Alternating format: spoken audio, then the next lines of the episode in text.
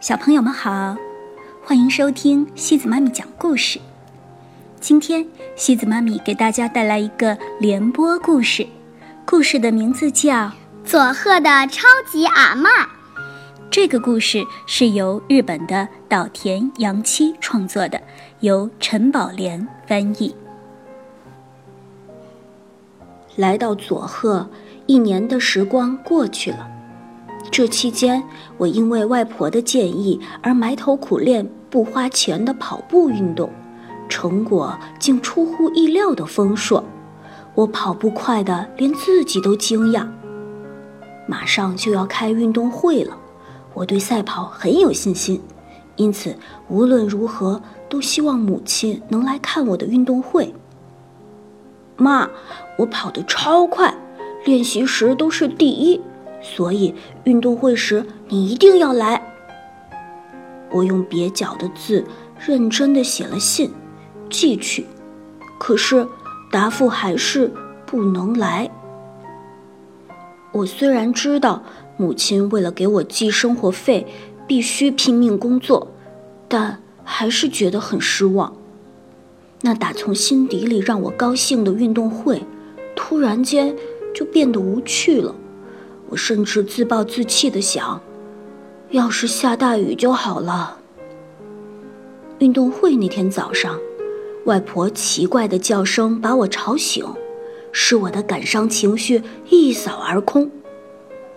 生啊，生啊！外婆的奇怪声音从院子里传来。我不明白怎么回事儿，往院子里一瞧。外婆好像正对母鸡说：“生蛋。”当时外婆家养了五只鸡，可是不一定每天都会生蛋，而且我们没有冰箱，当天生的蛋当天就要吃掉。平常日子学校会供应营养午餐，但是运动会那天却要自己带便当。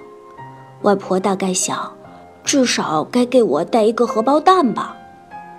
稍微扯远一点，当时很多人都说营养午餐很难吃，可是对我来说却是最好的大餐，是我的营养补给之源。同学们嫌腥而不喝的脱脂牛奶，我可以喝上五六杯；他们嫌硬而不吃的橄榄型面包。我宁可不装教科书，也要把面包塞进书包里带回家。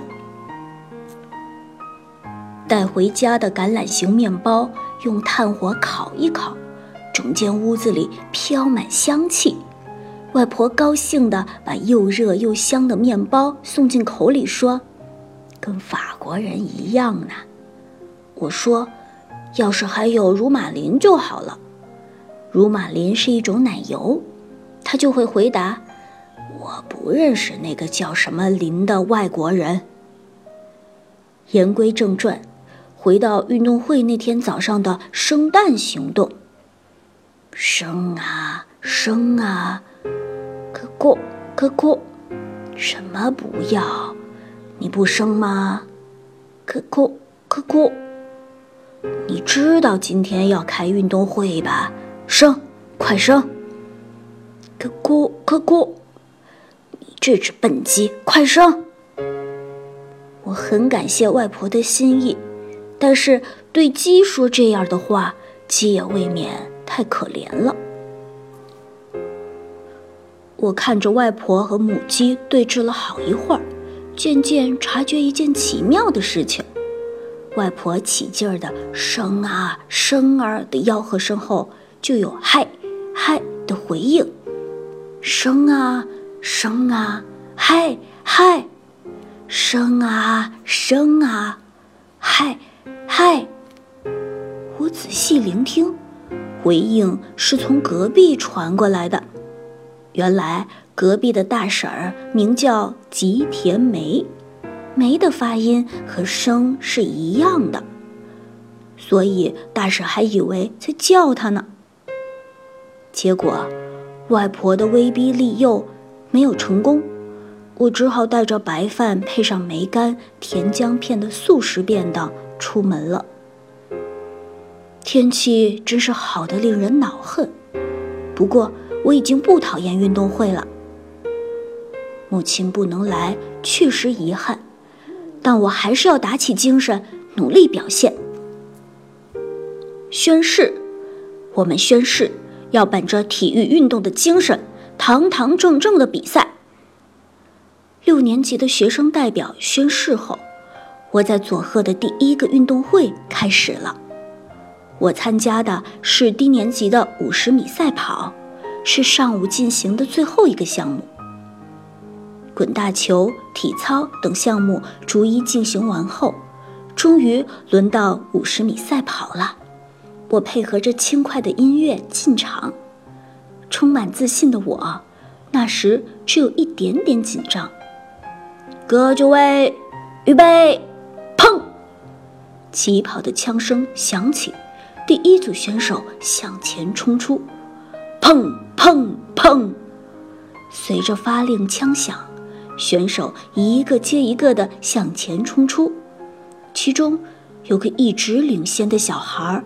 中途摔了一跤，落到最后，他忍不住哭了。我看的有些心惊。终于轮到我了，各就位，预备，砰！我奋力向前冲，我竭尽全力，大步向前，跑在每天独自奔跑的运动场上。天空湛蓝。周围响起家长为子女加油的欢呼声，我忘情地向前奔跑，回过神时，已经一马当先，冲破终点线了。妈，我跑第一嘞！母亲虽然没来，但是我写信告诉她的话，她一定会很高兴。那个时候，我希望一直维持那种感觉。可惜。那种爽快的心情没有持续多久。现在是快乐的午休时间，大家可以和爸爸妈妈一起享受便当喽。教务主任的声音从喇叭里传出来，同学们三三两两分散到校园各处，和来助威的家人一起吃便当。你表现得很好，受伤没有啊？我带了你喜欢吃的香肠。在周围夸奖的、担心的、充满爱意的嘈杂声中，我胸前别着冠军的彩带，独自走着。这时候，比我赛跑时没人给我呐喊加油更难过。德永君，你跑得真好快呀！一起吃便当吧。认识的邻居阿姨邀我，不用，我妈在那边等我。我撒了任何人都清楚的谎，独自跑进教室里。外婆也没来运动会，不只是运动会，其他的教学参观日她也没来过。似乎是转学来的那天被形容好老的事儿一直挂在她心上，她好像觉得来了会让我感到丢脸。我跑进教室。坐在自己的位子上，校园那边传来蜜蜂翅膀震动般的嗡嗡的嘈杂声音。我含着泪水，正要打开素食的便当时，教室的门突然打开了。喂，德勇，你在这里啊？是我的班主任老师。老师，有事儿吗？我赶忙擦擦眼睛。哦，我们交换便当好吗？嗯，哦，老师刚才不知怎么的，肚子啊一直痛。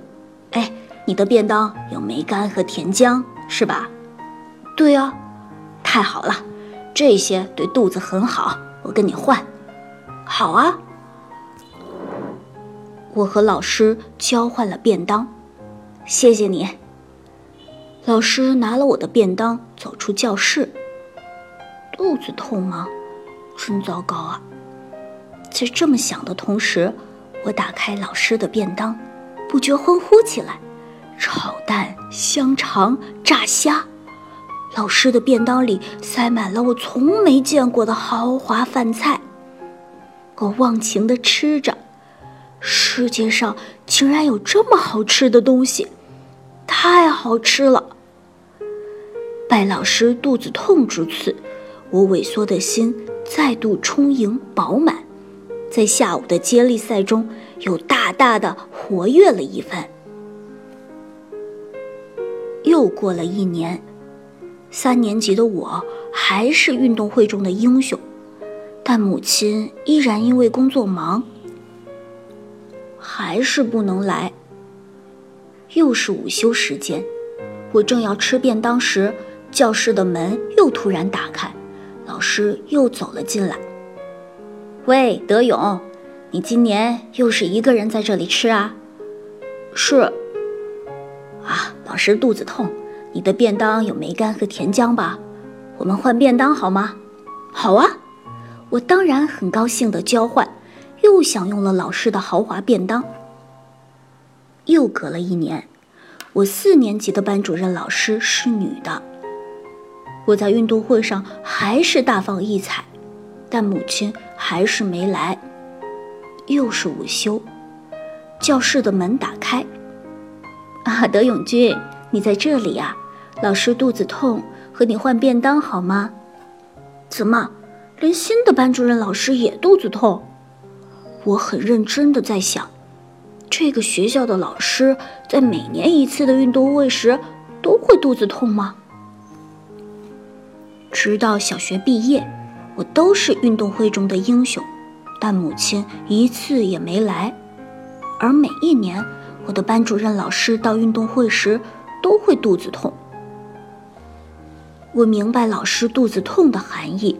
则是六年级第一次跟外婆说起这事儿的时候，奇怪，他们一到运动会就肚子痛，是借口，老师特意这么做的。啊，可是他们说肚子痛啊，那是真正的体贴呀。他们如果说帮你带了便当，你和外婆都会难堪，所以老师都假装说肚子痛。要和你换便当。学校老师都知道我母亲不能来参加运动会，因此想出这个每年至少让我吃到一次美味食物的策略。真正的体贴是让人察觉不到的，这好像也是外婆的人生信条。我后来也多次从外婆的嘴里听到这番话，直到现在。运动会的便当故事，还是深深地印在我心里的真正的体贴之一。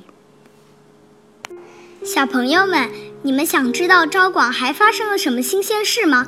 星期六晚上八点半，故事时光机不见不散哦。